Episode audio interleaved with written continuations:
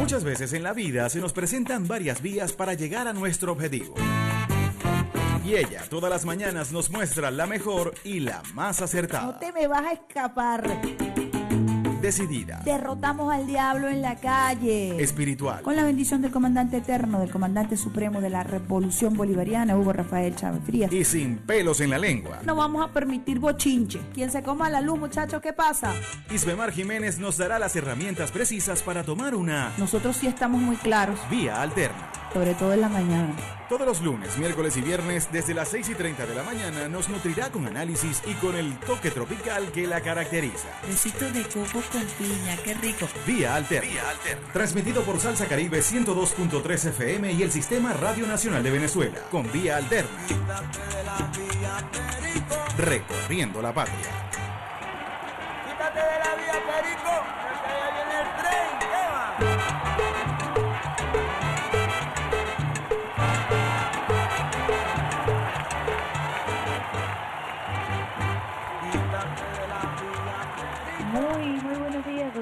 usuarias del Sistema Radio Nacional de Venezuela en Caracas 91.1, RNB Informativa, 103.9 activa de frente, el primer canal juvenil de la Revolución Bolivariana, saludando, sal, saludando a la gente de Salsa Caribe, 102.3 FM, donde la salsa vive, la gente de Alba Ciudad, todos conectados. Hoy lunes 28 de noviembre del año 2021, en la mejor eh, vía de todas tus mañanas, vía alterna. En la consola, el gran pulpo Alexander Brazón y quien les habla hasta ahora, Ismemar Jiménez, 7 y 5 minutos, esperando contar con la bendición de Dios, con la bendición del comandante eterno, del comandante supremo de la revolución bolivariana, Hugo Rafael Chávez Frías, quien nos acompaña todos los días desde el cuartel 4 de febrero, cuartel de la montaña con su llamarada eterna, llamarada que es escoltada por la gloriosa Milicia Nacional Bolivariana y por millones de venezolanos quienes todos los días ratificamos nuestro juramento de lealtad. Hablamos de lealtad, hablamos de Eliezer Reinaldo Otaiza Castillo, hijo de San Blas Valencia, Estado Carabobo, ejemplo de lealtad absoluta al comandante Chávez, al pueblo, a la constitución de la República Bolivariana de Venezuela, lealtad absoluta como soldado a la gloriosa Fuerza Armada Nacional Bolivariana, lealtad absoluta a nuestro presidente obrero y chavista Nicolás Maduro Moros. Les recordamos a los usuarios y usuarias que estamos transmitiendo desde Caracas, Cuna del Libertador, Reina del Guaraira, Repano para toda Venezuela, también a través de nuestros canales regionales, RNB Táchira, RNB Portuguesa, RNB Los Llanos, RNB Región Central, RNB Zulia y RNB Anzuategui. Además de las 80 señales del canal informativo, canal juvenil, canal musical que nos acompañan con nuestras señales nacionales también en todo el territorio nacional. El sistema más grande de radio de la República Bolivariana de Venezuela. Vaya cómo nos ha costado defender ese sistema en medio de esta cruel guerra, en medio de sabotaje, en medio de intento de silenciar al pueblo venezolano, impedir el acceso a la información oportuna y veraz. Y allí seguirá trabajando todo este equipo para defender las ondas hercianas, para defender nuestro espacio radioeléctrico, porque las radios hacen eso, defienden el espacio radioeléctrico, sobre todo en la zona fronteriza, en donde tenemos una penetración constante de emisoras colombianas que buscan violentar nuestra soberanía y buscan además penetrar las mentes de nuestro pueblo con contenidos obviamente eh, intencionalmente manipulados para tra tratar de distorsionar la verdad. Aquí entonces estamos, este equipo, para llevarles a ustedes buena música, mejor información en este inicio de semana. Ya está terminando el mes de noviembre para arrancar diciembre y vamos a arrancar también nuestro programa con el informe siempre de la Comisión Presidencial para la Prevención del COVID-19. Ayer lo lanzó la vicepresidenta ejecutiva Delcy Rodríguez en su cuenta en la red social Twitter. Recordemos que se sostuvo una reunión de la Comisión Presidencial el día de ayer precisamente con el presidente Nicolás Maduro Moros para abordar todos los temas relacionados al COVID-19 y los datos los ofreció oficiales la vicepresidenta a través de la cuenta Twitter arroba Telsi Rodríguez P. La Comisión Presidencial para la Prevención, Atención y Control del COVID-19 informó al pueblo venezolano que en las últimas horas se detectaron 650 nuevos contagios en todo el territorio nacional. Mérida resultó ser el estado que registró el mayor número de contagios, con 192 activos en seis municipios, seguidos por las entidades de Miranda, 97, Portuguesa, 89 y Lara, 45.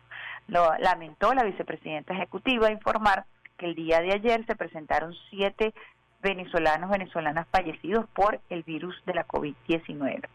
Estas son las estadísticas generales presentadas por la vicepresidenta del coronavirus en Venezuela. Total de contagios 430.696. Pacientes recuperados 417.831 pacientes con una altísima tasa de recuperación del 97%. Casos activos actuales 7.727 total de fallecidos 5.138. El plan de inmunización se realiza en todo el país. A la fecha, el 77.5% de la población venezolana ha recibido la vacuna contra coronavirus. Reiteramos a los venezolanos que no se han inmunizado que deben asistir a los centros de vacunación. Es por la salud de todos. Así como lo instruyó el presidente Nicolás Maduro, esta comisión y todo el gobierno bolivariano se activa de manera extraordinaria a fin de evaluar la nueva variante del virus detectada en Sudáfrica denominada B.1.1.529 Omicron. El llamado al pueblo es a cuidarse. El día de ayer se hizo mención a esta variante, una variante que ya se encuentra circulando en el mundo y es una variante que contiene en su ADN diversas variantes.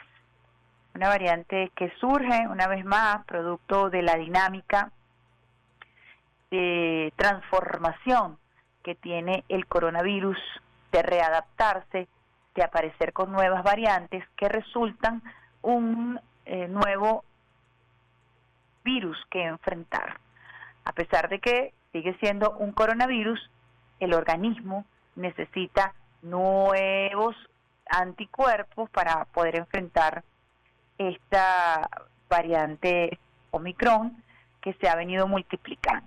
Además de esto, en Europa ya está comenzando a darse una cuarta, quinta ola de COVID-19, una situación bastante compleja, por ejemplo, lo está viviendo así Alemania, y uno se pregunta por qué si estos países que forman parte de las potencias eh, más poderosas del país, del mundo, perdón, eh, pueden estar presentando unas oleadas de COVID-19 tan intensas. Y esto se refiere a que existen movimientos amplísimos, sobre todo en Alemania, en Reino Unido, antivacunas. Hay un altísimo porcentaje de la vacuna de la población alemana que no se encuentra vacunada porque no desea vacunarse. A pesar de que tienen el doble de vacunas de, lo que necesita su población, esta población ha decidido no vacunarse. Y esto no solamente agrava la condición del paciente cuando adquiere COVID-19, sino que debido a la, los múltiples contagios, las variantes comienzan a aparecer y esta variante eh, ya eh, ha sido reconocida oficialmente por la Organización Mundial de la Salud. Hay diversos estudios, aquí tenemos el estudio de la Organización Mundial de la Salud que ha clasificado a la variante Omicron, precisamente la B.1.1.1.529 SARS-CoV variante con una la, la ha clasificado como una variante de preocupación. El equipo técnico de la Organización Mundial de la Salud ha venido evaluando la evolución del virus y ha calificado esta variante como una variante muy, muy preocupante que apareció primeramente en Sudáfrica y que eh, se conoce oficialmente como una variante según la Organización Mundial de la Salud a partir del 24 de noviembre del 2021. La situación epidemiológica, dice el informe de la Organización Mundial de la Salud en Sudáfrica se ha caracterizado por tres picos importantes que han sido reportados. El último pico eh, era un pico que se caracterizó por la variante Delta. En las recientes en las recientes semanas estoy traduciendo oficialmente acá eh, el informe oficial, perdón, de la Organización Mundial de la Salud, lo estoy traduciendo mientras voy conversando con ustedes. En las recientes semanas las infecciones han incrementado y este número de contagios coincide con la, nueve, con la nueva variante Omicron. La primera vez que se confirmó la variante fue el 9 de noviembre del año 2021. Esta variante contiene en sí misma una gran cantidad de mutaciones, algunas de mucha preocupación según lo que evidencian las eh, eh, nuevas pruebas que se le han realizado a la Omicron. El número de casos de esta variante parece aumentar en Sudáfrica. Los diagnósticos continúan realizándose en diversos laboratorios para continuar estudiando el comportamiento de esta variante y su secuencia. Aquí se está haciendo un abordaje para detectar eh, la rapidez de contagio de la Omicron. Hay muchos estudios que se están realizando para evaluar esta nueva variante y la Organización Mundial de la Salud estará emitiendo nuevos reportes a sus Estados miembros en la medida que aparezcan nuevas investigaciones que nos permitan tener una luz o conocer a profundidad de qué se trata la variante Omicron. Los eh, países que ya tengan esta variante circulante deben tener un compromiso de evaluación y seguimiento y deben compartir la información producto de la circulación de esta nueva para esta nueva variante. Se deben reportar los primeros casos asociados a esta variante Omicron y cuando exista capacidad y coordinación con la comunidad internacional, mantener investigaciones conjuntas con diversos laboratorios para poder hacerle un seguimiento epidemiológico y para poder verificar la efectividad del sistema público y las medidas sociales, los, métodos de diagnóstico que se deben tomar en cada país a propósito de la presencia o circulación de esta variante. Los cambios genéticos eh, que han caracterizado a este virus, su eh, alto grado de, de transmisión y eh, la severidad que ha caracterizado al COVID-19 exige un estudio y la elaboración de un plan terapéutico para enfrentar a esta nueva variante. Vamos entonces a hacerle seguimiento. Este es el informe que acaba de publicar la Organización Mundial de la Salud en su página, en su portal oficial, así que muy pendiente esta información del 26 de noviembre del año 2021. Hoy es 28, o sea, este informe se probó hace dos días acerca de la variante Omicron. Es muy importante que nosotros tengamos información oficial. Una de las cosas que ha manejado la Organización Mundial de la Salud con muchísima rigurosidad científica tiene que ver con el tema de la información. Nosotros debemos eh, brindar información oportuna y veraz a los venezolanos, a las venezolanas, como se ha hecho, como lo ha destinado el presidente Nicolás Maduro Moros a través de la Comisión Presidencial. Fíjense que ya el día de ayer ordenó el primer mandatario que la Comisión Presidencial se active para evaluar la secuencia de esta nueva variante y para que el país se pueda preparar a la hora de que comience a circular en territorio venezolano. Nosotros con esta información, compartiendo con ustedes el informe oficial de la Organización Mundial de la Salud, ante cualquier duda, nosotros siempre recomendamos que se busquen investigaciones de rigor científico, revistas especializadas como Lancelot, pero sobre todo los informes que eh, son publicados en la Organización Mundial de la Salud en su portal web para evitar lo que se conoce como la infodermia, un exceso de información que pudiera generar pánico en la población. Nosotros Buscamos siempre, como dice la Constitución de la República Bolivariana de Venezuela, información oportuna y veraz. Y por eso siempre arrancamos con nuestro informe de la Comisión Presidencial. Vamos con un temita sabrosito para arrancar la mañana y lo hacemos con Cultura Profética, La Espera. Y al regreso mucho más de la mejor vía de todas tus mañanas, vía alterna.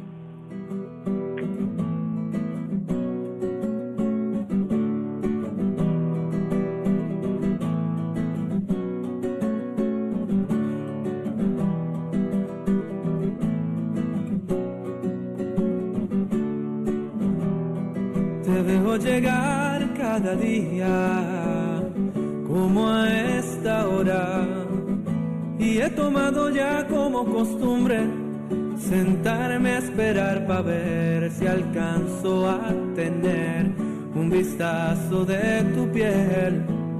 Por eso sigo fiel cada día en la espera, tomando tus gestos como madriguera tu tranquilidad me ecualiza y ya quiero conocer lo que te mueve, eso que te hace ser tan intensa mujer de expresión tan sincera.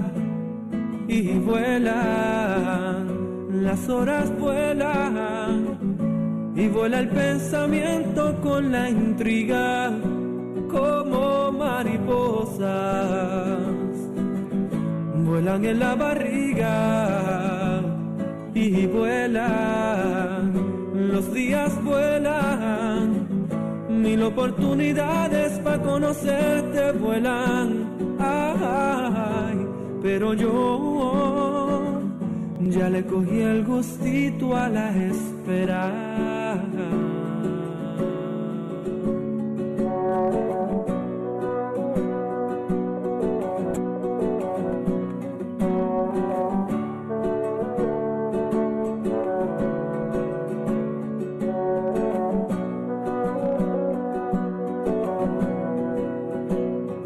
Te veo llegar cada día y cuando demoras me entra una ansiedad que palpita y toda la sangre se me hace miel cuando te llego a ver tan bella como ayer. Vuelvo y te miro bien y te encuentro más bella. Es raro, lo acepto de alguna manera pero en realidad es distinto. En ti veo luces que no veré, dudas que no sabré, cosas sencillas que me encantaría tener una vida completa. Pero vuelan, las horas vuelan y vuela el pensamiento con la intriga como mariposas, vuelan en la barriga y vuelan, los días vuelan, mil oportunidades para conocerte vuelan, ay, pero yo ya le cogí el gustito a la espera.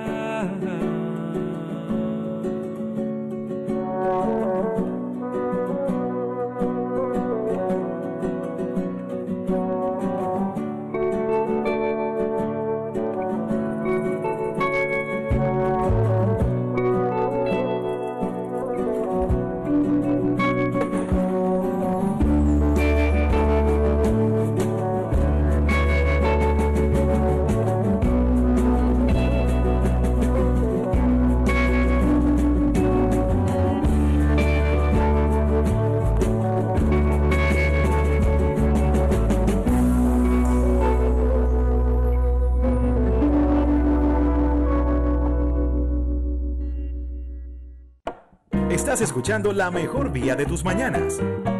Vía Alterna. Vía Alterna. Con Isbe Mar Jiménez.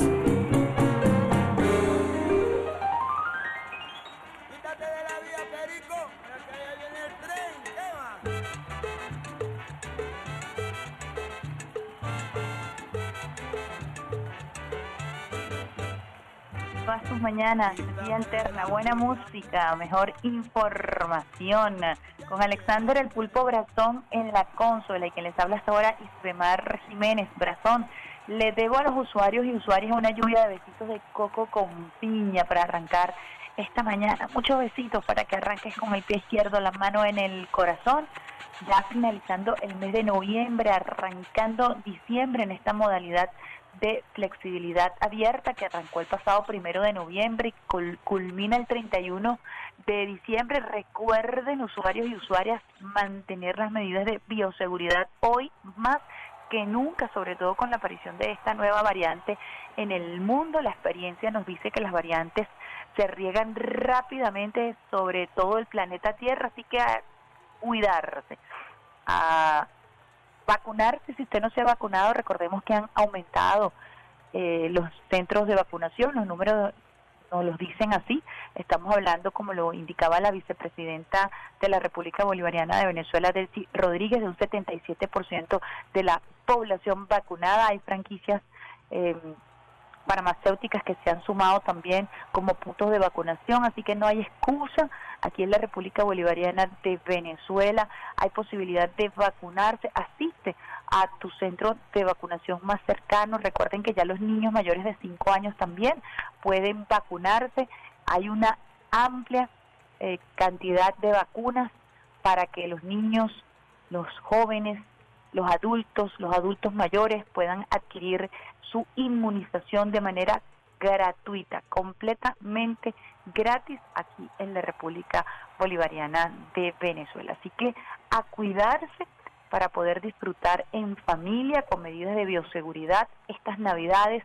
Los venezolanos y las venezolanas merecemos cerrar este año con broche de oro luego de la lucha titánica que hemos emprendido como pueblo para primero convivir con la nueva normalidad con el COVID-19 para poder eh, salir adelante en medio de los diversos picos que se han presentado en cuanto a contagios, para adecuarnos a esta nueva realidad y para empujar nuestra economía, que es hoy uno de los, de los objetivos más importantes que nos planteamos para el 2022. Y hablando de alegrías, hablando de broche de oro, el desempeño de nuestros atletas, en Cali, Colombia, en los Panamericanos Junior que se están realizando en estos momentos en la costa colombiana, ha sido también un bálsamo extraordinario para los propios atletas, para sus entrenadores, para sus familias y para todo el pueblo venezolano, destacando la, el desempeño de la selección de judo que ha arrancado dando medallas, las dos primeras medallas de oro estuvieron en la selección de judo, que ha tenido una cosecha sumamente fértil.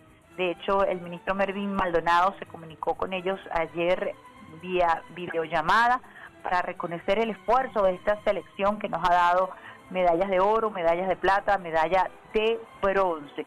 Extraordinaria la participación de María Yegres, toda una tiburona, María Ayer eh, conquistamos la medalla de oro, 800 metros libres. Hay que echarle un camión para nadar 800 metros. Y esta muchacha se trajo una medalla de oro, se cuelga la medalla de oro en esta modalidad. También lo hizo, se colocó medalla en los 400 libres y en los 200 libres, teniendo medalla de bronce, medalla de plata y medalla de oro. María Yegres ha sido la gran sorpresa de estos Juegos Panamericanos. También la natación ha sido eh, una selección, el grupo de la natación dentro de la selección venezolana ha sido extraordinaria por la cantidad de medallas que ha compartido con el pueblo venezolano, la alegría que por supuesto nos dan estos muchachos jóvenes, la nueva generación de oro que se perfila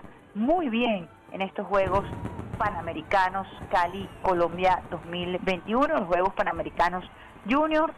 Eh, nos dan sorpresa, alegría, como lo ha destacado también el presidente Nicolás Maduro Moros a través de sus cuentas en las redes sociales, destacando la participación de cada uno de estos jóvenes, cada muchacho, de cada muchacha que deja el resto allí eh, con muchísima fuerza. Los atletas tienen muchos, eh, mucho, mucho fuego interior, tienen coraje, tienen un ímpetu que les permite transformar cualquier dificultad en una victoria. Tienen una gran capacidad para convertir cualquier dificultad en una victoria, en un triunfo. Y este es el caso del joven Jorge Eliezer Otaiza Hernández, hijo de nuestro mártir Eliezer Otaiza, a quien todas las mañanas nosotros le dedicamos este programa vía alterna, porque esperamos también contar con su bendición cada vez que emitimos un nuevo programa de vía alterna. Y precisamente el 27 de noviembre se cuelga la medalla de bronce en su prueba favorita, en los 100 metros mariposa, Jorge Eliezer Otaiza Hernández, un nadador destacado en la especialidad de mariposa en la natación. Y nosotros desde aquí, por supuesto, como su grupo familiar, le deseamos todo el éxito del mundo, pero además nos sentimos orgullosos y orgullosas de su desempeño, porque lo decíamos, ha tenido la capacidad de convertir el dolor y la adversidad en una fuerza para representar la tricolor, para representar nuestra bandera, para llevarla en lo más alto. Tenemos algunas palabras allí de Jorge Eliezer luego de eh, esta medalla de bronce que comparte con todo el pueblo venezolano.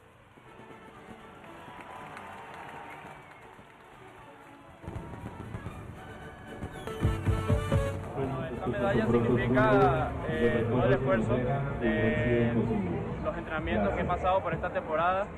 Eh, se siente muy bien, claro que sí, tener una medalla eh, en nombre de Venezuela. se siente cálido, se siente como una gran victoria, no solamente para mí, sino para el país entero. Eso me gusta. Esta medalla se la dedico a todas esas personas que me acompañaron claro, a mi esfuerzo también, pero es que mi esfuerzo va acompañado de todo lo que hemos hecho junto a personas que me aman y que yo también amo mucho. Solamente a esta persona, que es mi núcleo familiar, sino también a toda Venezuela. Se la dedico al país, a la patria. Que la patria es de donde uno nace, las raíces de donde uno es. Yo entreno fuera del país, pero me siento venezolano siempre. Y eso es lo que importa.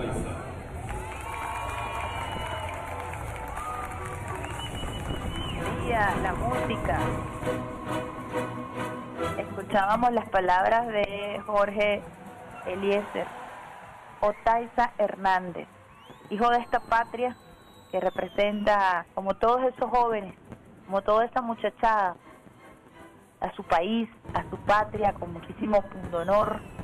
Cada atleta puede relatar su historia y cada historia viene acompañada de una lucha constante, permanente, por vencer lesiones, por vencer dificultades económicas. Un atleta de alto rendimiento requiere de una planificación, de una alimentación, de acompañamiento psicológico. Y el gobierno bolivariano ha tratado de acompañar a sus atletas en esta lucha en medio del bloqueo, en medio de la persecución financiera, para que puedan cumplir sus sueños.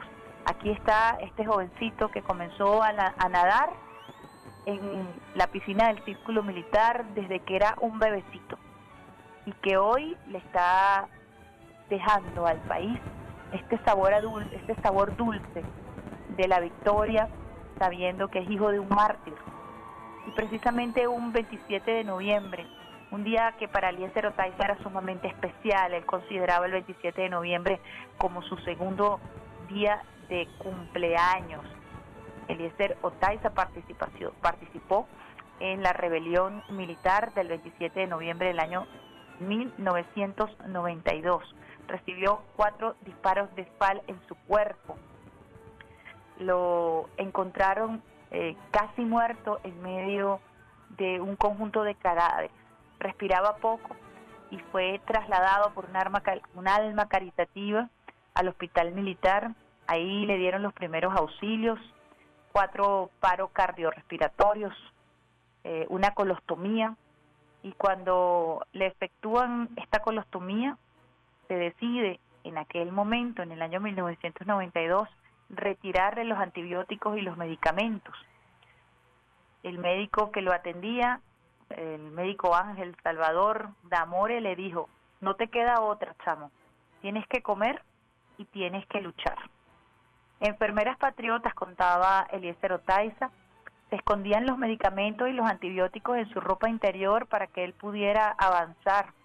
Perdió más de 40 kilos. Eh, fue amarrado con esposas en medio de esta condición a la cama del hospital militar. No le permitían visitas, no pudo ver nunca a sus familiares. Y bueno, trataron de asesinarlo, pero más pudo la lucha, la fortaleza. Ya Eliezer obviamente también era un atleta que había representado a Venezuela en los Juegos Militares y que tenía récords en precisamente la modalidad de mariposa en la Academia Militar. Un atleta que pudo enfrentar esa amenaza, ese intento de asesinato y bueno, cuando se logran las medidas de amnistía, él es el único, el último soldado en salir. Compartió celda con Wilmar Castro Soteldo, quien también participó en esta rebelión militar, porque de ahí del hospital fueron a parar a la cárcel de la dignidad y allí compartió celda con Wilmar Castro Soteldo, quien además quiere a como si fuera su hijo. Un poco la historia de este mártir, recordando el 27 de noviembre, día de la aviación militar, 28 años de esta rebelión que formó parte de esa juventud militar entrenada, formada por el comandante Chávez que buscaba definitivamente romper paradigmas y darle a Venezuela la oportunidad de la autodeterminación, la soberanía y retomar el proyecto bolivariano. Y es precisamente Eliezer Otaiza a quien le debemos la propuesta del nombre de la República Bolivariana de Venezuela.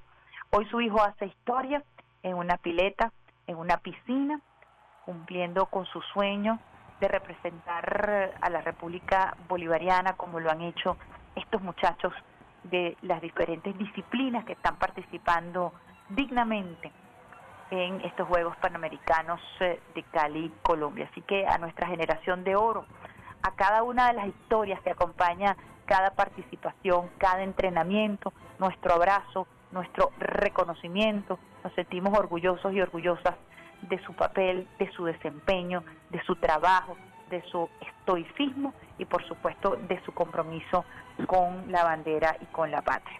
Nosotros vamos a una pausita musical a esta hora, lo vamos a hacer con una versión de Ave María Lola, con la Sonora Carruseles y al regreso mucho más de la mejor eh, vía de todas tus mañanas, vía alterna.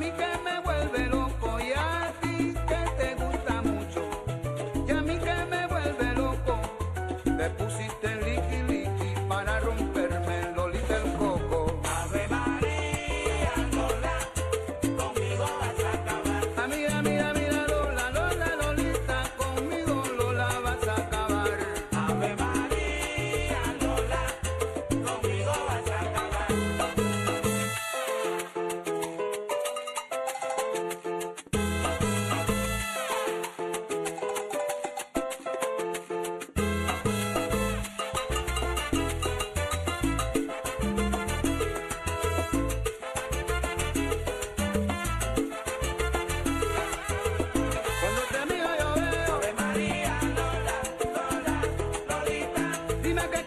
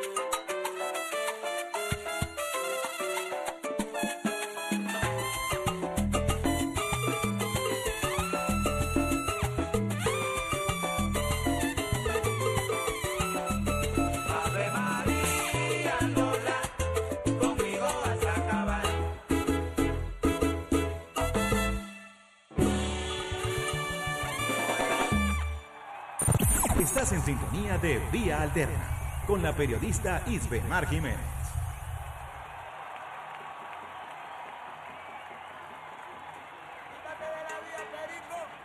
Viene el tren.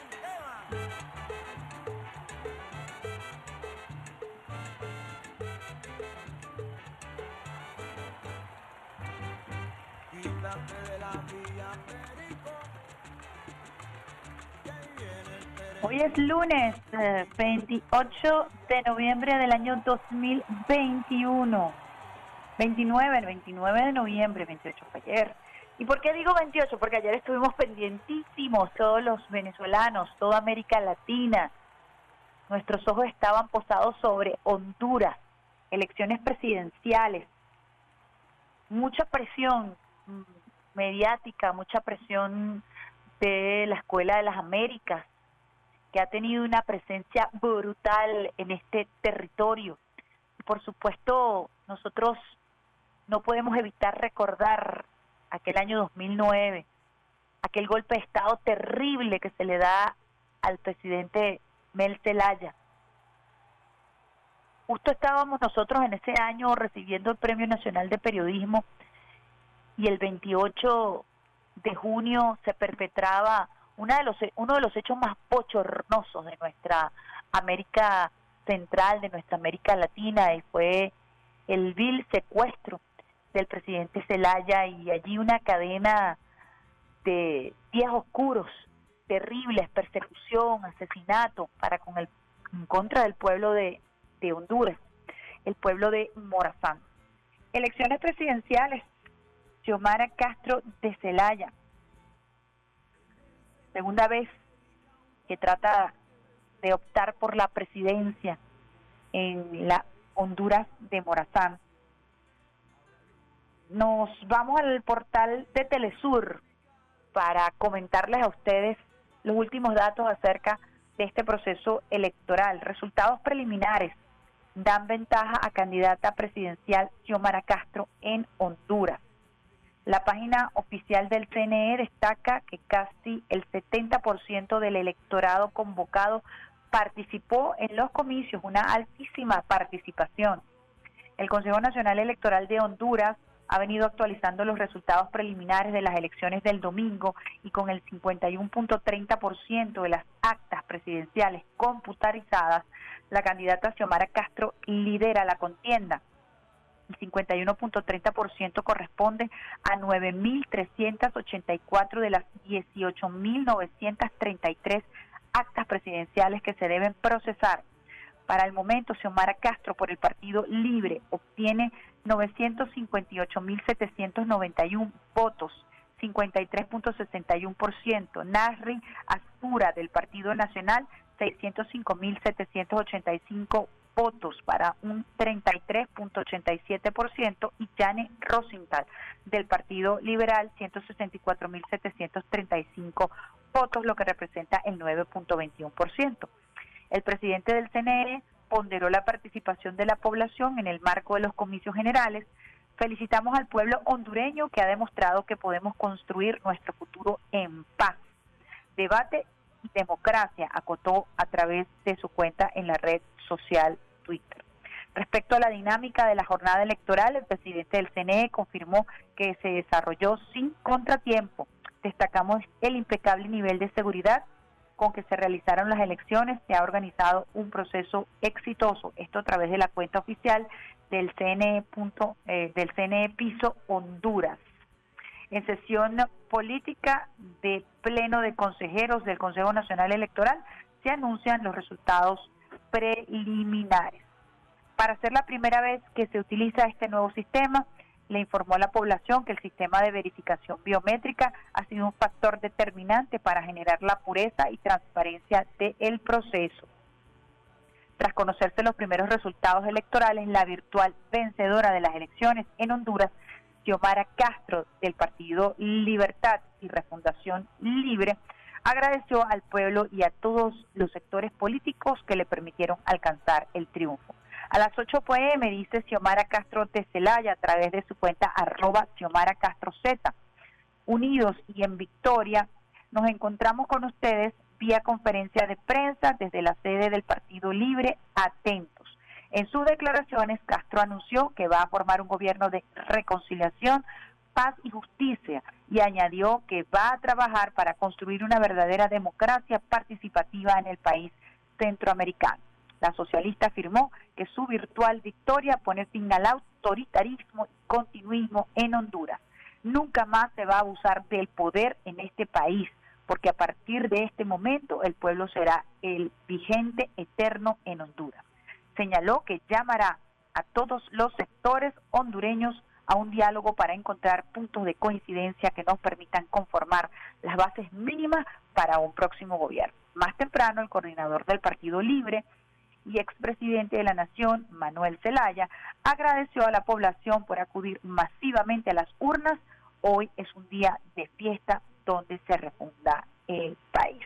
Recordemos que el golpe de Estado que le dan a Manuel Zelaya fue precisamente por presentar la opción de una propuesta constituyente para la refundación del país. Y eso movilizó a todas las fuerzas yanquis, a toda la Escuela de las Américas que ha hecho vida, un trabajo arduo el que le toca a Xiomara Castro de Celaya, porque la penetración gringa estadounidense dentro de las Fuerzas Armadas en Honduras, en el territorio hondureño, es amplia, es una de las más grandes en todo el continente americano y ella conjuntamente con el pueblo tendrán que definitivamente, como lo dice el expresidente Manuel Zelaya, Zelaya proceder a un proceso de refundación de la República para precisamente garantizar la paz, la reconciliación y el encuentro entre los hondureños. Fíjense este detalle interesantísimo, se utilizó el captahuellas por primera vez dentro de este proceso electoral todo lo que es el sistema biométrico que agilizó, por supuesto, todo el proceso de transparencia, la seguridad, el respeto a la voluntad popular del pueblo de Honduras. Este es un gran paso para garantizar la soberanía y para respetar la voluntad del pueblo que se expresa a través del el voto. Estaremos muy pendientes, por supuesto, de lo que ocurra en las próximas horas, recordando la importancia estratégica que tienen estas elecciones para los pueblos libres de nuestra América, para el movimiento que busca la defensa del pensamiento de Morazán, que es el mismo pensamiento de Bolívar, que es el mismo pensamiento de Martí, que es el, que es el pensamiento de Sandino, que no es otra cosa sino la patria grande, la autodeterminación de los pueblos, ese sueño extraordinario de nuestro Padre Libertador que se regó como pólvora que se ha hecho doctrina política versus la doctrina Monroe. Así que la victoria de Xiomara Castro en Honduras es una victoria contundente. Ya las manifestaciones en diversos espacios en Honduras han sido totales, han sido abrumadoras.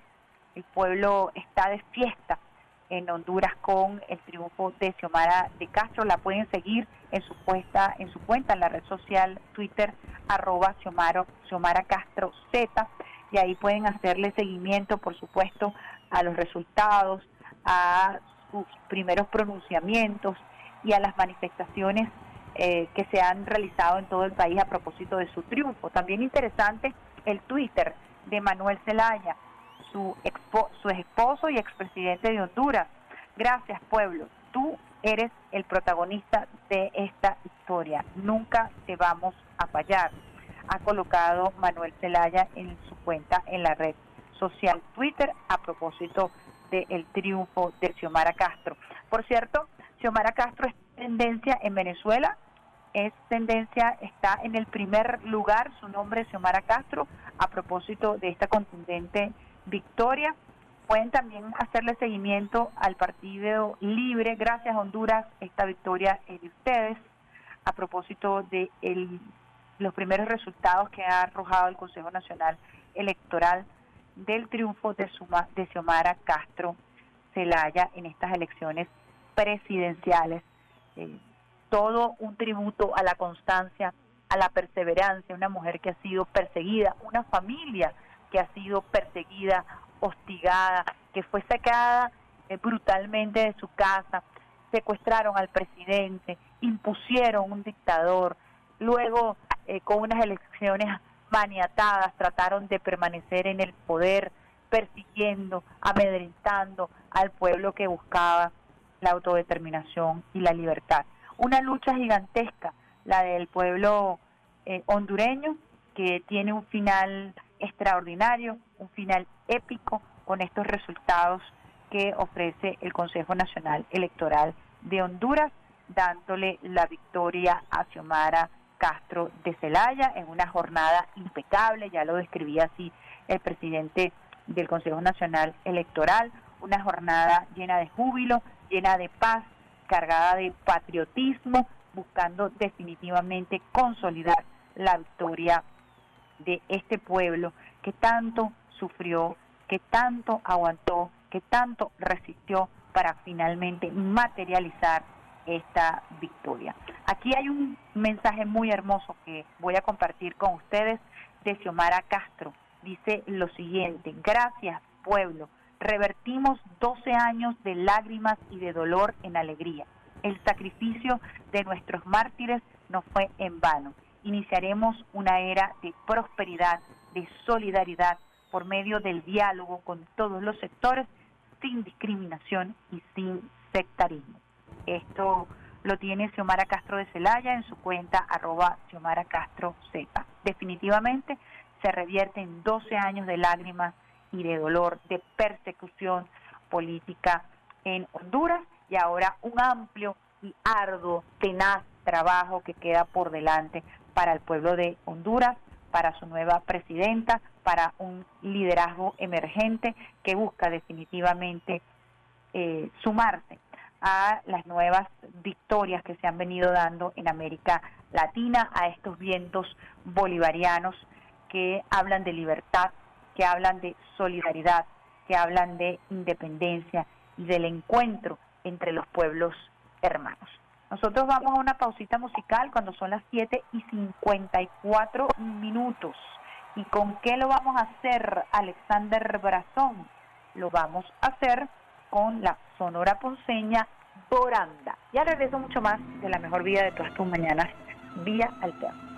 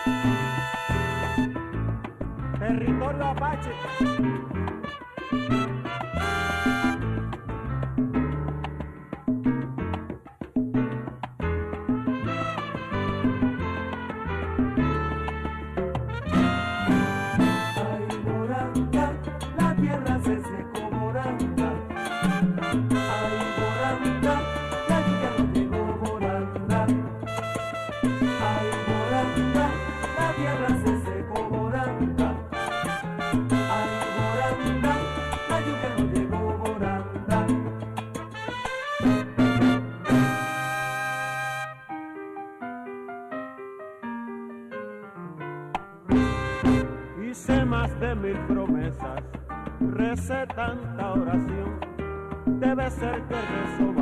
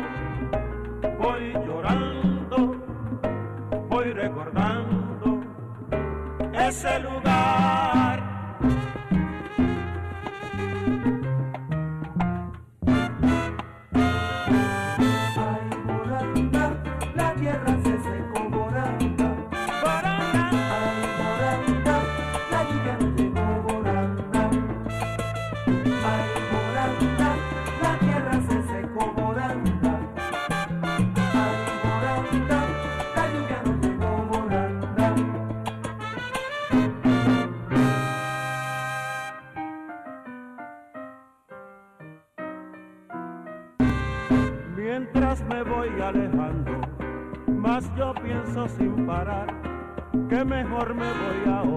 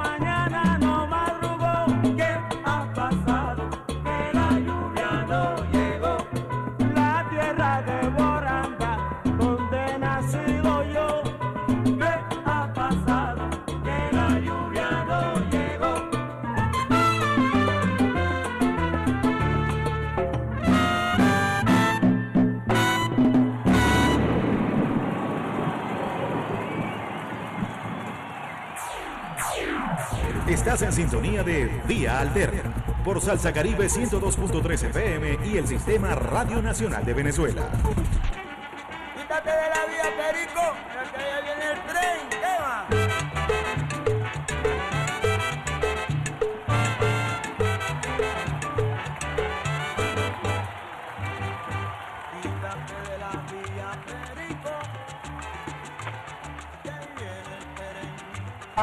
Alexander Brazón en la consola, allí llevando el volante de este camino de la mejor vida todas tus mañanas al volante. En la consola, el pulpo Alexander Barazón. Me hace, me hace falta el rey del mambo, chico. Pérez Prado, que ha estado de guardia hasta la semana pasada, se va a descansar a su casa.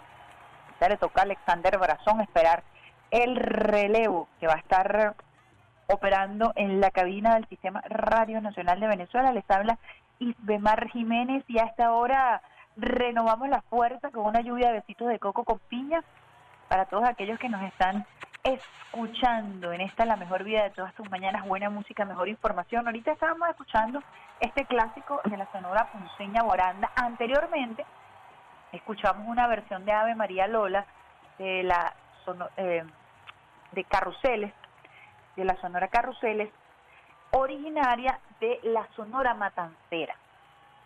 Así que estamos con estos temas que son unos clásicos bien sabrositos para arrancar esta mañana al mejor estilo caribeño.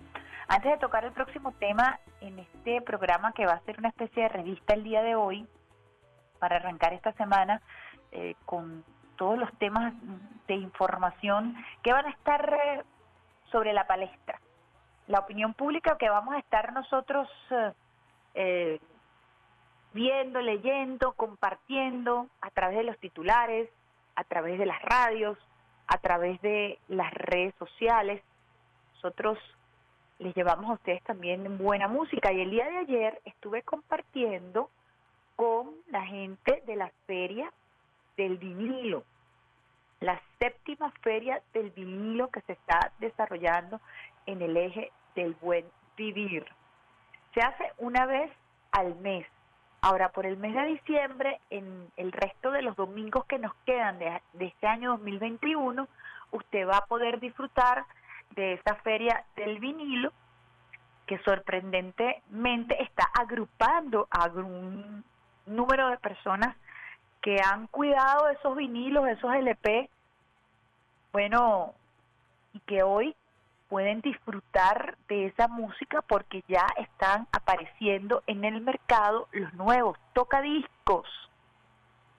Para quienes no conocen lo que es un tocadisco, vayan a la feria del vinilo. Ahí está nuestra amiga Gypsy que nos, nos invitó a un conversatorio, bueno, a un podcast que hicimos el día de ayer, muy informal, eh, con las personas que se encargan de compilar estos eh, discos de acetato, lo que se conoce con el long play, lado A, lado B, con surcos, con la agujita, con todo lo que significa esa experiencia maravillosa de reencontrarse con ese LP, con grandes artistas.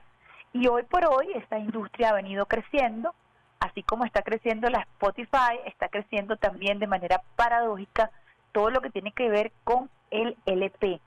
Eh, la música en pasta, es una pasta negra, eh, pueden buscarlo en internet quienes no lo conocen y allí usted puede escuchar buena música, pero además lo más sabroso de todo esto es la relación física que hay con el LP, porque el LP eh, tiene una carátula que suele ser espectacular porque en el lanzamiento de un long play pues también se compite con el diseño de la portada, era muy importante a la hora de escoger, ¿no? Eh, en una discotienda, usted iba a evaluar los géneros y de repente había una portada que le llamaba la atención y agarraba ese disco y comenzaba a ver de qué se trataba. Entonces el primer gancho era una buena portada, una portada original y ayer disfrutamos de portadas extraordinarias. Vi un disco de la Sonora Ponceña, también eh, discos eh, de varios sextetos cubanos, de Joe Cuba, un disco espectacular de Joe Cuba, lo vi el día de ayer allí, pero también a quienes les gusta el rock, Genesis, Sting, había mucha música bossa nova, música brasileña, en fin, bueno, para todos los gustos, quienes quieran disfrutar de esta experiencia de reencontrarse con el vinilo o encontrarse por primera vez, lo más curioso es que allí vimos generaciones, una, dos, tres generaciones en torno al vinilo. Allí pueden ustedes conseguir información de dónde poder comprar los vinilos, dónde poder comprar el tocadisco, lo que antes mi abuela llamaba el picó, que era como un aparato grandísimo en donde tú podías escuchar radio y podías a la vez escuchar eh, la música. Y hay formatos de 45 que eran los singles, que eran eh, los temas promocionales de los LP. También ahí usted va a encontrar en la Feria del Vinilo ese, ese formato, que era un formato mucho más pequeño, que era el single promocional del álbum completo. Hoy por hoy algunos artistas están decidiendo también innovar en, en, la, en, el, en el vinilo, en el long play, sacando ejemplares también de, de LP para que puedan disfrutarse. Yo creo que esto tiene que ver con una estrategia comercial, porque los artistas con el tema de la música en Internet ciertamente han perdido mucho, porque la gente simple y llanamente va, baja el tema por YouTube y bueno, uno, uno que otro están protegidos, pero en, definitivamente, en definitiva la globalización de la música ha hecho que eh, los artistas pierdan como ese contacto directo solamente a través de los conciertos. Y en pandemia, recordemos que se suspendieron los conciertos en todo el mundo, recientemente en los Estados Unidos y en algunos países de Europa, pues grandes conciertos como el concierto de Ricky Martin, como el concierto que acaba de dar Carol G en Colombia, por cierto, se hizo tendencia por una estrepitosa y peligrosa caída en Miami, en un concierto que dio a casa llena esta cantante colombiana estos cantantes ahora como una estrategia de mercadeo pudieran estar incursionando en el mundo de los LP, de la pasta dura, esto como para generar una relación emocional con eh, eh, su fanático, con aquella persona que gusta de su música, porque vas a poder tener ese disco y vas a poder ver la foto y vas a poder tener las canciones de, de ese tu cantante favorito y ahí se va, se va estableciendo como una relación emocional porque quieres entonces tener la colección de ese artista, de ese cantante. Entonces convive pues este formato de Spotify donde tú puedes tener tu, tu playlist de la música que a ti te gusta, la puedes tener a mano de manera digital con una nueva tecnología, pero también va a comenzar a eh, convivir con esa tecnología, lo vintage que tiene que ver con el long play, es una de las industrias que más creció el año pasado desde el punto de vista musical y que ahorita está curiosamente repuntando y esto se debe a una relación afectiva que surge precisamente en pandemia. Todas las personas que estuvieron allí compartiendo con nosotros eh, respondían lo mismo cuando yo les hacía la pregunta, bueno, pero ¿cómo te reencontraste? ¿Cómo es posible que pudiste escuchar? Bueno, muchos tenían en su casa intactos esos tocadiscos. En, en el caso de, nosotros, en mi casa, que, que somos amantes de la música, pues bueno, dejamos de escuchar el long play porque el tocadisco se le dañó la aguja y no podías encontrar el repuesto o el repuesto se encontraba en un solo sitio y era inaccesible, más fácil era comprarse un mini componente para escuchar CD que eh, comprarse una aguja.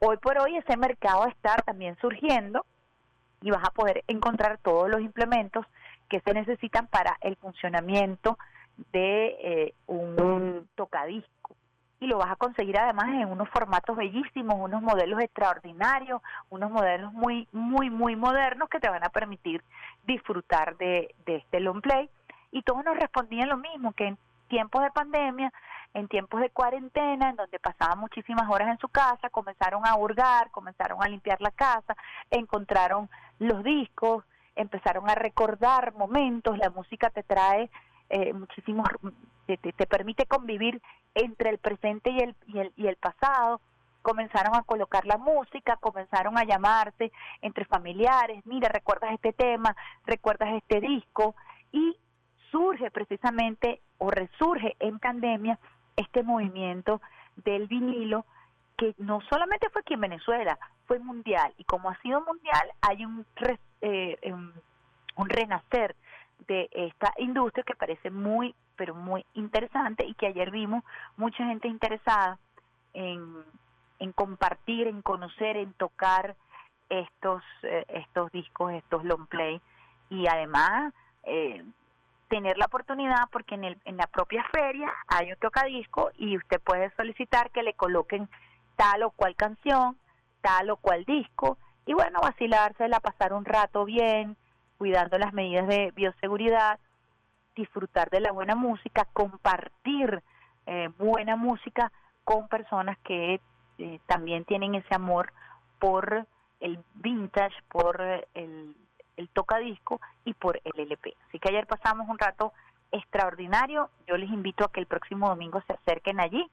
Si quieren también vender algún LP, lo pueden hacer, pueden coordinar allí con el equipo organizador de la Feria del Vinilo y colocar allí también sus eh, long play y ver cómo, cómo pueden también formar parte de lo que se conoce como los, los distribuidores, los dealers de los long play eh, que están tan de moda en estos momentos. Incluso allí pudimos conversar en este podcast con algunos DJs que venían combinando la pasta con la nueva tecnología.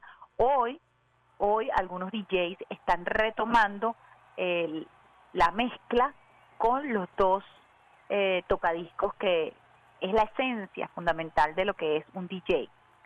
Y eso también está resurgiendo y allí pudimos conversar con algunos DJs que están retomando eh, el disco de acetato para la mezcla y allí es donde realmente eh, se sabe cuán bueno es un DJ porque es mucho más complicado, es un muchísimo más artístico, es más artesanal y requiere de una precisión máxima la mezcla de una pieza a través de eh, los long play. Así que tremendo momento pasamos el día de ayer, disfrutamos, yo le agradecí muchísimo a Gypsy Castelo porque me pudo secuestrar y sacarme un poco de la, de la dinámica informativa, del trabajo del día a día y poder yo disfrutar a mí que tanto me gusta la música y encontrarme con otras personas que también eh, son amantes de la música y poder también acariciar tantos, tantos LPs que tantos recuerdos le traen a uno con la posibilidad de poder eh, o de pensar en, en algún momento reunir un dinerito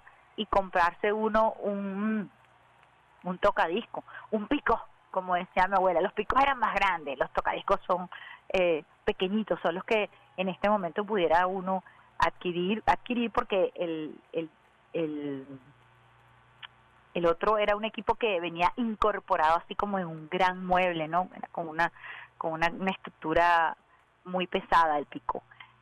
Les invito entonces el próximo domingo a que formen parte de esta experiencia, es una experiencia cultural, además allí en el eje del buen vivir eh, se están realizando ferias de emprendedores, hay mucha juventud presentando también este, sus bailes, hay grupos de baile que presentan sus coreografías, también pudimos disfrutar del el movimiento de los raperos y de las raperas, que se colocan en la Plaza Morelos y que comienzan también a improvisar con su música. Mucho talento, mucho joven expresándose libremente y compartiendo al aire libre.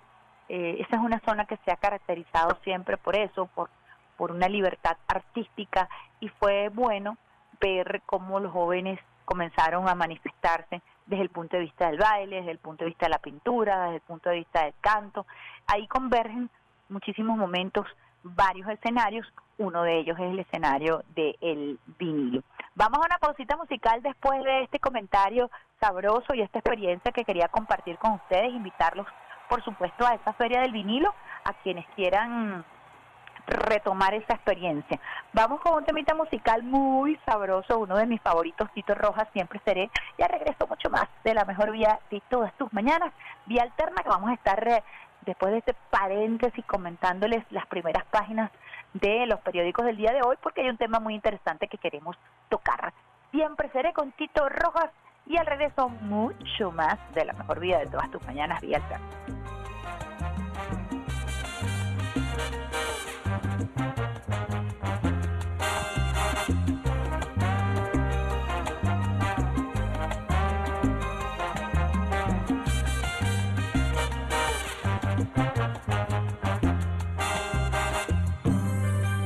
Te vuelvo a besar escondidas, nuevamente las horas medidas. Ha pasado no sé cuánto tiempo desde aquel nuestro último encuentro. Como el aire que toca tu pelo, como lluvia que dejas caer. Así soy para ti en los momentos que deseo volverte a tener. Y me siento un juguete en tus brazos y al mirarte pierdo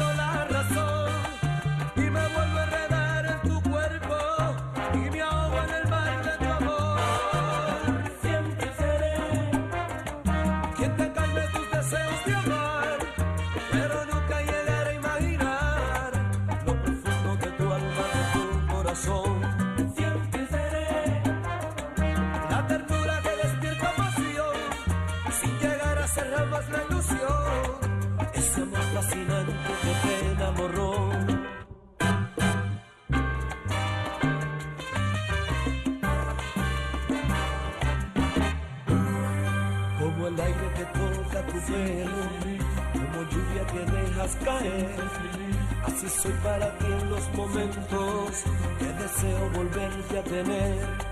Y me siento un juguete en tus brazos y al mirarte pierdo la razón. Y me vuelvo a enredar en tu cuerpo y me ahogo en el mar de tu amor. Siempre seré quien te cambie tus deseos de amar, pero nunca llegaré a imaginar lo profundo de tu alma, de tu corazón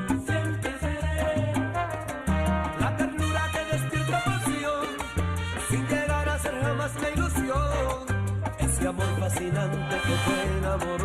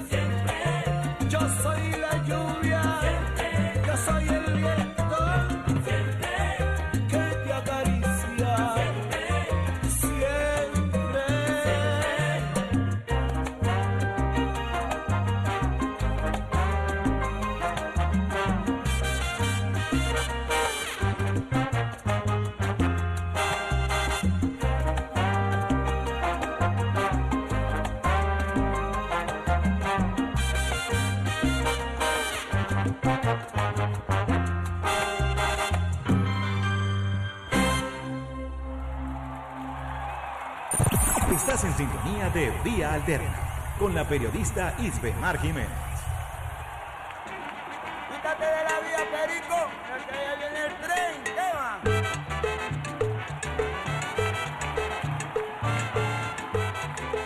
Ocho veintiún minutos, la mejor vía de todas tus mañanas, vía alterna por aquí, por el Sistema Radio Nacional de Venezuela, en Caracas 91.1, RNB Informativa, 103.9 activos de frente, primer canal juvenil de la Revolución Bolivariana. También puedes sintonizarnos a través de Alba Ciudad, en la consola, en los controles, llevando el volante en esta, la mejor vía de todas tus mañanas. Alexander Brazón y quien les habla esta hora es Mar Jiménez con una lluvia de besitos de coco con piña bien sabrosa para que arranques esta mañana con el pie izquierdo, la mano en el corazón, disfrutando también de buena música para acompañarte. Si ya estás a punto de salir de casa, sintonízanos en la radio, en tu teléfono celular, a través de nuestro portal web www.rnb.gov.b,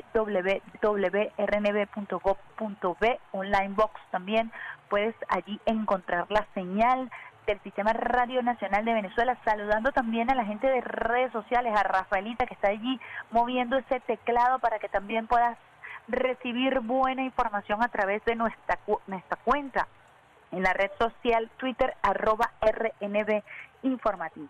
Y aquí desde tempranito, antes de arrancar el programa, estuvimos nosotros analizando vía digital eh, los portales de los periódicos que hacen vida aquí en la República Bolivariana de Venezuela. Por cierto, antes de, entrar al tema, hoy, hoy hay Caracas Magallanes en la sede del universitario, así que a tomar previsiones porque se suele hacer una cola alrededor de Plaza Venezuela increíble cuando hay Caracas Magallanes, así que tomar previsiones el día de hoy. Titular que me llama la atención y tema que queremos analizar a esta hora, cuando son las que 8 y 23 minutos. Maduro, hay que ir a un proceso de refundación. Esto a propósito de una interesantísima jornada el día de ayer, previamente a la intervención del presidente Nicolás Maduro Moros, eh, salió la entrevista de Ernesto Villegas todos los domingos a través de eh, el, el, Canal 8, a través de las redes sociales de Ernesto Villegas, también lo puede sintonizar a través del Sistema Radio Nacional de Venezuela. Y allí por supuesto, el vicepresidente, el primer vicepresidente del Partido Socialista Unido de Venezuela, Diosdado Cabello, había hablado del esfuerzo titánico del pueblo y de que ese mapa hoy por hoy era rojo rojito debido al esfuerzo del pueblo venezolano. El presidente Nicolás Maduro Moros indicó entre una de sus frases más contundentes que hay que ir a un proceso de refundación. El presidente llamó a los mandatarios regionales electos a atender las demandas del pueblo sin demagogias ni retardos, dice el portal de, eh, de noticias de Últimas Noticias y su primera página en versión digital.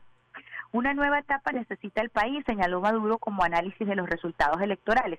Dijo que sellará un pacto de rectificación y refundación de la revolución bolivariana con los líderes y lideresas electos por el pueblo el domingo 21 de noviembre. Pero además anunció el presidente Nicolás Maduro Moros que, eh, o ratificó, porque ya lo había anunciado, que se reunirá, ya ha conversado con ellos, con los gobernadores de la oposición y por supuesto dará continuidad al diálogo que ha sido la gran propuesta, el gran esfuerzo, la gran tarea, la tarea titánica precisamente del presidente Nicolás Maduro Moros. Muy interesante esta, esta postura del presidente Nicolás Maduro Moros de reflexión, de revisión interna. También en el diario Notitarde, Notitarde aparece en primera plana, Ejecutivo se reunirá con opositores electos la próxima semana. Ese como parte de eh, la primera página de Notitarde. Correo del Orinoco tiene en su primera página, presidente Maduro pide extremar cuidados, eh, cuidados por aparición de la nueva variante Omicron y dice lo siguiente, jefe de Estado denunció que la Unión Europea pretendía manchar los comicios del 21 de noviembre. Esto a propósito del tema de análisis interno, a propósito de los resultados de las elecciones. Saludamos, por cierto, a nuestro querido doctor Ricardo León, que se encuentra en sintonía de la mejor vida de todas tus mañanas y seguramente él analizará todo lo que será esta variante nueva que ha aparecido. La Organización Mundial de la Salud en el informe, como les leí yo bien temprano, dice que se debe buscar información oportuna y veraz, que se debe continuar el proceso de investigación, que se debe eh, profundizar acerca del comportamiento, de la estructura genética de esta nueva variante, y pidió no eh, llevar información falsa ni alarmista en torno a la aparición de esta nueva variante. Esa es una solicitud de la Organización Mundial de la Salud, que ya reconoce la existencia de esta variante. Por acá nos escribe Ricardo, que ya este jueves estará analizando en su programa Oído Clínico precisamente todo lo relacionado a esta variante con información oportuna y veraz. Así lo, así lo ha establecido la Organización Mundial de la Salud y esta ha sido la política del gobierno bolivariano a través de la Comisión Presidencial. Nos dice ya Ricardo que se encuentra en Caracas, su papá está atravesando un momento difícil eh, de salud, ha venido recuperándose progresivamente y deseamos a los leones de la familia Ricardo León una pronta recuperación y mucho ánimo, muchísima fortaleza. Continuamos nosotros entonces compartiendo con ustedes las primeras páginas que tenemos eh, de los diarios de circulación nacional a propósito de este debate que anunció el presidente Nicolás Maduro Moros de revisión. Algunas personas recuerdan el término de las tres R's que planteó el comandante Chávez en algún momento y que están muy vigentes a propósito de la discusión del debate del tema que puso sobre la mesa el presidente Nicolás Maduro Moros.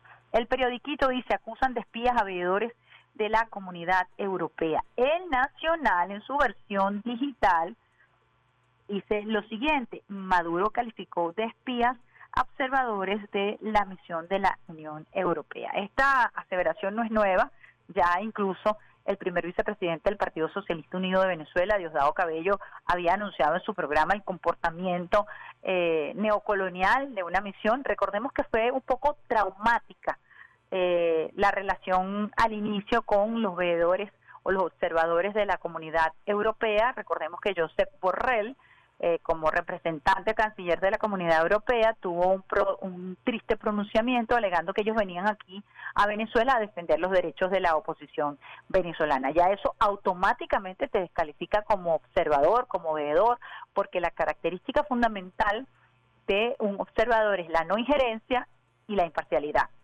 Esa declaración obviamente lo descalificó a él y descalificó en un momento a toda la misión electoral de la comunidad europea que trató de imponer una visión colonial sobre el proceso o trataron de convertirse en árbitros del proceso electoral venezolano. Aquí el árbitro es el Consejo Nacional Electoral, que es un poder según la Constitución de la República Bolivariana de Venezuela y aquí quien decide es el pueblo venezolano a través del voto. Así que fue muy traumática desde el principio de esa relación. Luego se sentó el Consejo Nacional Electoral con la comunidad europea luego de un rechazo contundente por parte de todos los poderes públicos de este país a las declaraciones de José Borrell, ellos le bajaron dos y decidieron eh, aceptar las características del, del eh, o las condiciones que debe tener un veedor de imparcialidad y de no injerencia en los asuntos internos. Sin embargo, ellos eh, tuvieron algunas posturas, recorrieron todo el país eh, con la seguridad y la libertad que lo hace cualquier observador internacional, sin embargo, pues bueno, estuvieron tratando de humear en asuntos que no eran de su pertinencia y se encontraron con un Estado sólido, con un Estado contundente que les fijó sus límites de acción como observadores internacionales. Aquí vamos a continuar eh, analizando el diario El Universal. En su primera página también nos trae presidente Maduro califica de espías a observadores electorales de la Unión Europea. El mandatario, a juicio del mandatario, eh, la misión de observación electoral de la Unión Europea vino con la intención de manchar los comicios del pasado 21 de noviembre. Así que es importante esta, esta, este debate que inició el presidente Nicolás Maduro Moros el día de ayer a propósito de los eh, liderazgos regionales. Él utilizó una frase eh, para referirse a algunos miembros del Partido Socialista Unido de Venezuela que estarían remando para atrás. Esa fue una frase que utilizó el presidente Nicolás Maduro Moros, Nicolás Maduro Moros a propósito de algunas estrategias que se fijaron para el no reconocimiento de los candidatos que resultaron eh, electos producto de las internas y llamó a la revisión del Partido Socialista Unido de Venezuela y a entender desde el punto de vista político, desde el punto de vista ideológico, qué nos estamos jugando cada vez que nosotros participamos en un proceso electoral, sobre todo un proceso electoral tan particular. Recordemos que este Consejo Nacional Electoral es producto de un diálogo, porque el presidente Nicolás Maduro está tratando de encauzar a la oposición por la estructura democrática, por la democracia participativa y protagónica que quizás es el trabajo más fuerte que ha tenido que hacer en la, la revolución en estos 22 años. Es el trabajo que inició el presidente comandante eterno eh, Hugo Chávez Frías cuando le dan un golpe de Estado y recibe precisamente en el año 2002 establecer mesas de trabajo con la oposición y de ahí en adelante vino el paro petrolero, vinieron otras acciones criminales y en fin, nosotros siempre hemos tenido que caminar por una línea muy delgada debido a la actuación terrorista y apátrida de un amplio sector de la oposición que ha vivido del entreguismo y que ha vivido de vender la patria a los intereses extranjeros. estas elecciones particularmente hablando tenían una misión de fortalecer la institucionalidad y por supuesto fortalecer la democracia participativa y protagónica. Y hemos visto que ha ocurrido donde hemos pedido, perdido espacios de poder. Lo vimos en esta alcaldía de La Zulita en el estado Mérida. Lo vimos en la alcaldía del municipio Libertador, en Palo Negro, en Aragua.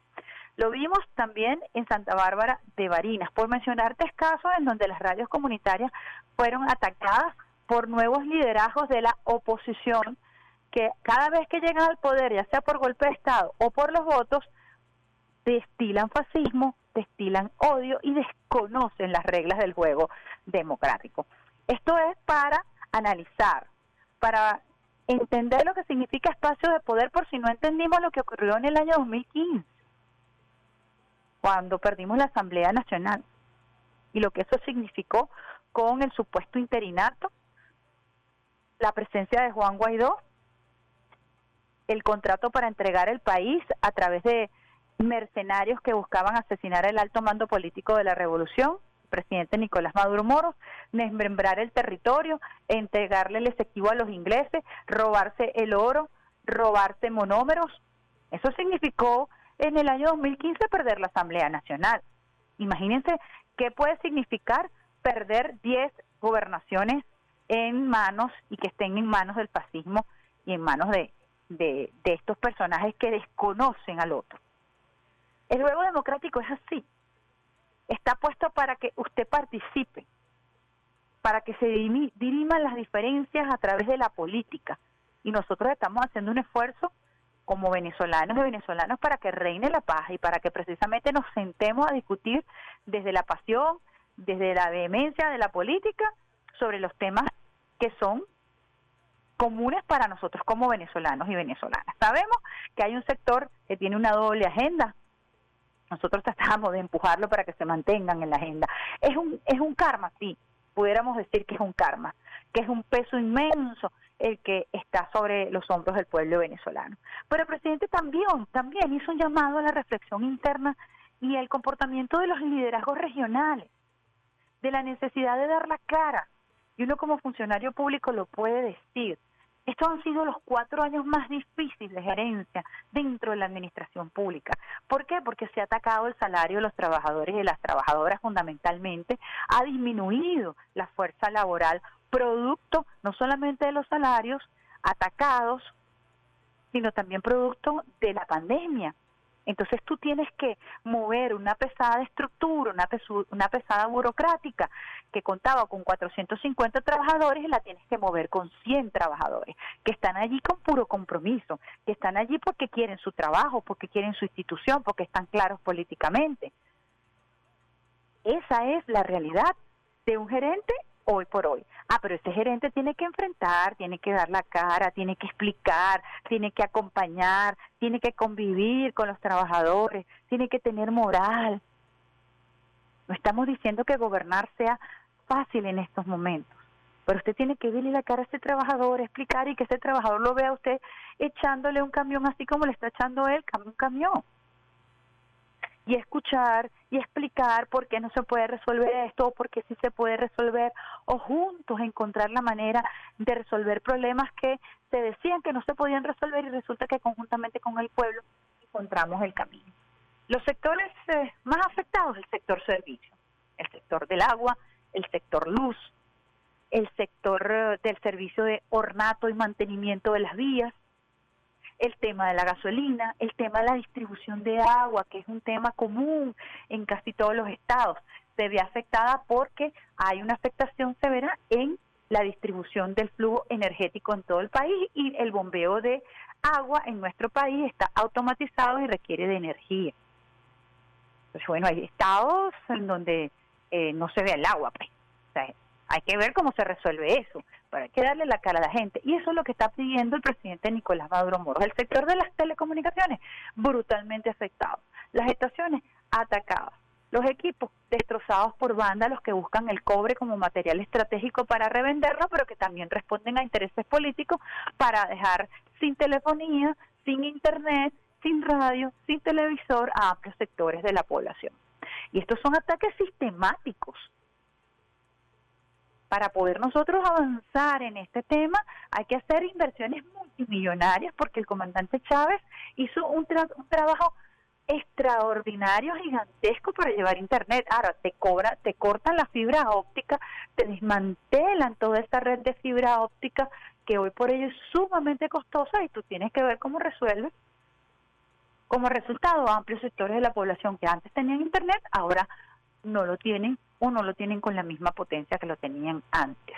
Entonces tenemos que sentarnos mucho a discutir, a hablar, a ver cómo resolvemos los problemas, a darle la cara a la gente, a no tener miedo como funcionario, a explicar. Si hay que discutir, se discute.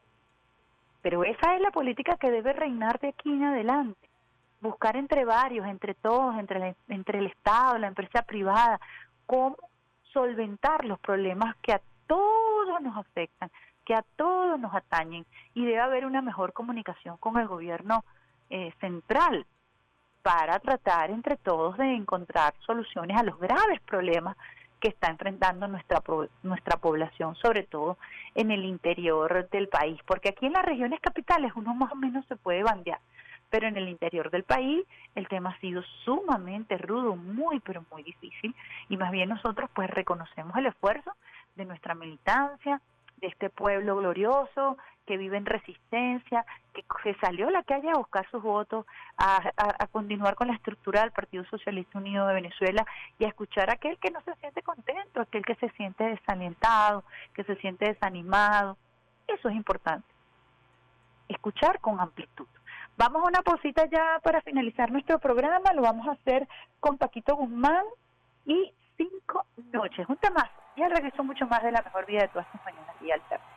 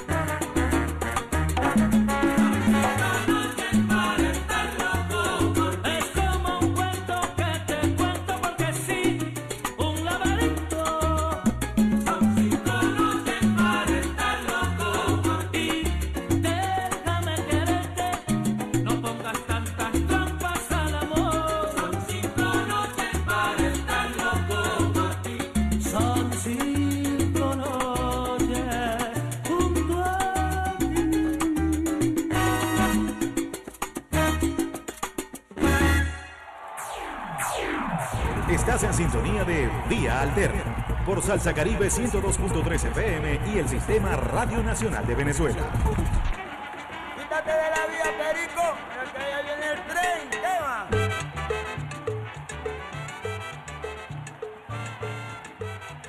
Son cinco noches. Se me bastan cinco noches, dice Paquito Guzmán, en ese sabrosísimo tema que compartimos con ustedes en la mejor vida de todas tus mañanas, vía alterna. Con el pulpo corazón en la consola, llevando los controles y quien les habla es Toris Bemar Jiménez. Y fíjense que leyendo los titulares, estamos leyendo los titulares del país del pa- de España, el ABC, por cierto, eh, aterrados con esta nueva variante que sería la sexta ola en Europa aproximadamente de COVID-19. Y bueno, producto de todos estos movimientos antivacunas y toda una, una inmensa alarma se está creando en Europa a propósito de esto por el aumento exponencial de los casos y el surgimiento de esta variante. Estábamos compartiendo aquí leyendo esos titulares y yo me encontré con la entrevista que le hiciera el diario El País, la corresponsalía del diario El País de en Colombia a Juan Guaidó. Y yo quisiera que nos entrevistaran 100.000 periodistas. ¿Qué tipo tan malo? ¿Qué favor nos hacen cada vez que le hacen una entrevista a este personaje? Yo creo que hablo de Guaidó una vez por la cuaresma porque creo que no voy a perder mi tiempo en este caso, pero definitivamente esta entrevista nos hace un favor increíble porque demuestra una vez más lo imbécil que es este tipo. Tan imbécil como decir que lo peor que le puede pasar a Venezuela son las elecciones presidenciales, pero que él está por el camino del voto, pero que él nunca está alejado, pero que no están dadas las condiciones. Y dice la periodista irónicamente, repitió como 100 veces en la entrevista que él era el presidente encargado, para que se lo creyeran, para creérselo él mismo. Pero además dijo que él estaba allí para robarse los recursos de los venezolanos y de las venezolanas. En fin, el desastre. A ese tipo, de verdad que cada vez que lo dejan hablar, se encuneta, se incuneta cada vez más. Y estos medios creen que, bueno, sacándole una entrevista le hacen un favor. Yo creo que lo están terminando de enterrar o es que definitivamente existe una estrategia eh, para desplazarlo completamente. Le da hasta con el todo Enrique Capriles, se tiran, es como decían en mi barrio, eh, puñalada con liguita, en fin, realmente este, una pieza de humor negro, esa entrevista que le hacen los corresponsales del diario El País, de la corresponsalía, de corresponsalía en América Latina que hace vida en Colombia. Y quería comentarles esto porque, bueno, uno analizando eh, los diarios, analizando la información como hace cualquier periodista que tiene un programa en esta franja horaria, se encuentra con estas sorpresitas y pues bueno, uno aprovecha compartirlas con ustedes porque realmente es un personaje extremadamente patético y da muchísima tristeza que todavía existan venezolanos que puedan pensar en que esa es una opción. Realmente nosotros tenemos que hacer un inmenso trabajo político, un inmenso trabajo ideológico, hay que hacerlo, hay que volver a la politización del país, porque la derecha y los gringos siempre apuestan a la no politización, y eso es un error. Cuando hablan de la polarización, tratan de satanizar la polarización.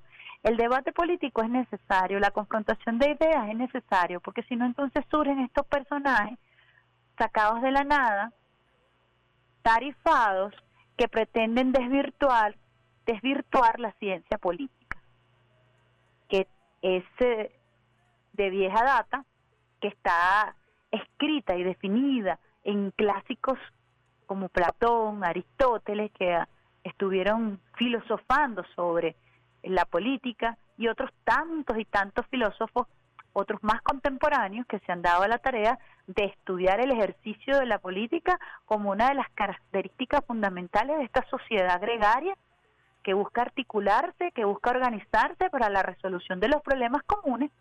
Eso es lo que es la política. No un espantapájaro, no un esperpento, que habla para adelante y para atrás y que no defiende los intereses de un proyecto político, sino que defiende los intereses de las transnacionales y de gobiernos imperialistas que pretenden despojarnos de nuestros recursos. Interesante, interesante. Bueno, yo quería terminar con ustedes compartiendo un video que eh, nuestra querida Orlenis, es periodista influencer, colgó en las redes sociales. Es un poquito duro, pero realmente no solamente, eh, vamos a decirlo así, es un video que nos llama a la reflexión. Es de un argentino, un empresario de la carne. Ustedes saben que en Argentina la industria agroalimentaria es una de las más poderosas eh, de esa nación.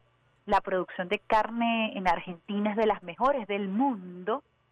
Y este sector, el sector de la producción de carne y el sector de la producción de cereales, son de los sectores más importantes dentro del mismo sector de la eh, producción económica. Hay una entrevista que se le hace a este empresario de la carne, eh, producto de lo que han sido las políticas, sobre todo la política del gobierno de Mauricio Macri en torno a eh, la producción agropecuaria. Brazón va a tratar de colocar algunos piticos ahí porque, bueno, los argentinos cuando se emocionan suelen decir algunas palabras, pues, producto de la emoción. Pero yo quiero que se fijen más en el contenido y en la claridad política e ideológica de este empresario argentino que de broma no perdió su empresa producto de las políticas neoliberales de Mauricio Macri. ¿Tú crees que puede hacer la magia ahí, Brazón? Va a ser milagro, Brazón. Concéntrese entonces en el contenido político ideológico. Brazón está un poco asustado porque, bueno, eh, algunas palabras que están fuera de horario. Pero bueno, vamos a ver cómo hacemos para compartir con ustedes este audio que me parece bien interesante porque esto ocurre cuando la derecha llega al poder. Ah, según nos explicaba Nicolás. ¿Cuánta carne te compras con eso? Mirá, si a mí me dan 225 lucas para viajar, yo no viajo a Estados Unidos. Le tengo tanta bronca a los gringos que vienen acá, se roban todo. Se roban la agricultura, se roban el, eh, se roban el litio, se roban eh, el petróleo. Y encima cuando queremos ir allá te cobran. Tenés que pasar, eh, que si no te dan la visa, no, no te... Y ellos entran acá como se le canta las bolas. Sí, Tenemos tan sí. poca dignidad nosotros que a ellos los dejamos entrar como se le cantan las pelotas y nosotros resulta que tenemos que hacer 50 trámites, poner guita y encima se llevan todo lo de acá. Pero- Entonces cuando me hablas de Miami, de toda, esa, de toda esa porquería, ¿qué crees que te diga una cosa? Aunque me garpen, no viajo yo. Y- si y- me pagan el pasaje y me dan 200 lucas, no viajo a ¿Y qué Estados opina de lo Unidos. que decía Primero Italia tenemos acá? que arreglar y ser dignos. Ah. Ser dignos nosotros. Nosotros también tenemos que pedirle visa y pedirle todo lo demás, lo mismo que hacen ellos. Resulta por qué nosotros tenemos que hacer un montón de cosas y ellos no tienen que hacer absolutamente nada. ¿Qué son? ¿De segunda, categoría? Esa bronca que tengo yo. Así que voy a hablar de Miami, toda esa porquería, la verdad que, viste, sí, serán un país maravilloso. Bueno, lindo, pero hoy, Alberto- cagan a bombazo a todo el mundo y- Alberto. y le roban toda la riqueza. Lo cagan a bombazo. A partir de la Segunda Guerra Mundial cagaron a bombazo a todo el mundo para robarle todo. Alberto, y con nosotros el- siempre estuvieron en contra. Estuvieron en contra con Malvinas. Estuvieron en contra con Malvinas, están en contra cuando nos agarra un juez como Iesa, están en contra con la vacuna, le dan la vacuna a todo el mundo menos a nosotros, Salvo y nosotros cuando- siempre estamos chupando las medias. Salvo cuando Así que no me hable de ¿no? Miami, de los gringos, porque por mí se pueden ir a la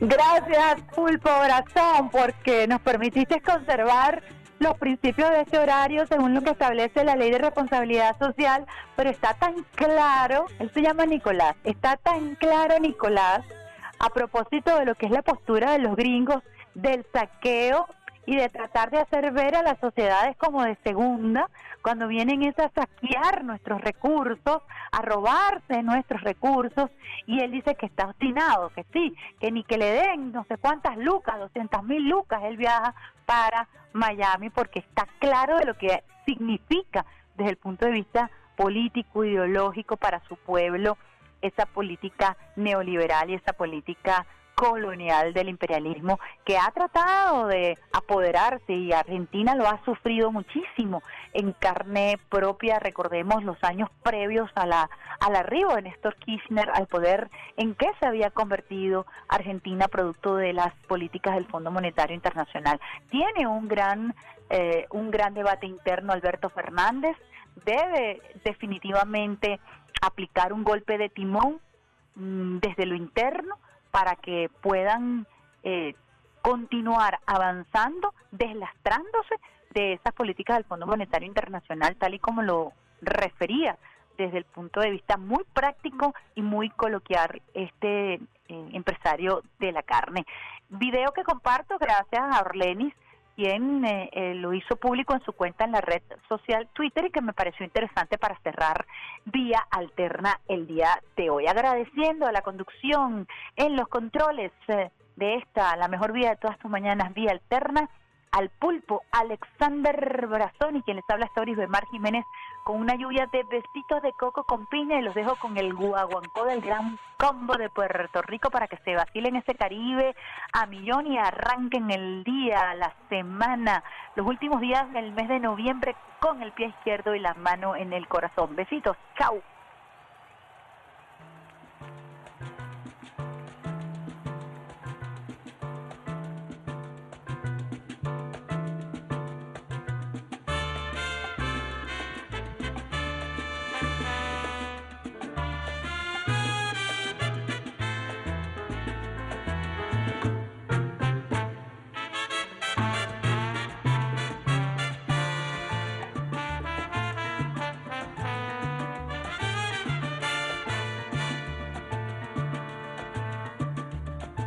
Óyeme, Tier, dile al bobo que le diga a Martín que nos preste el tambor.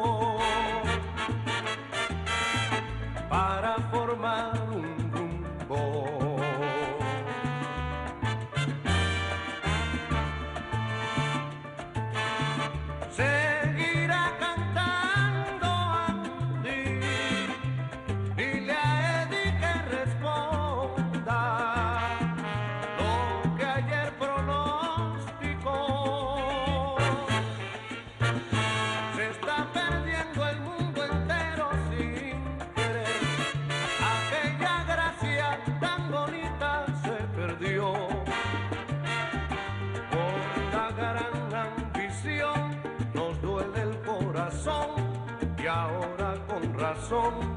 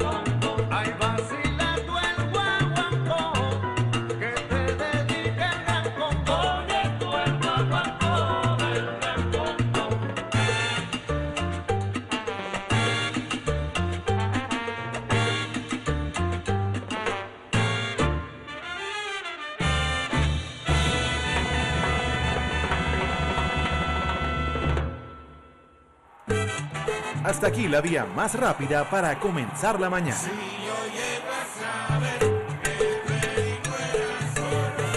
Esto fue Vía Alterna.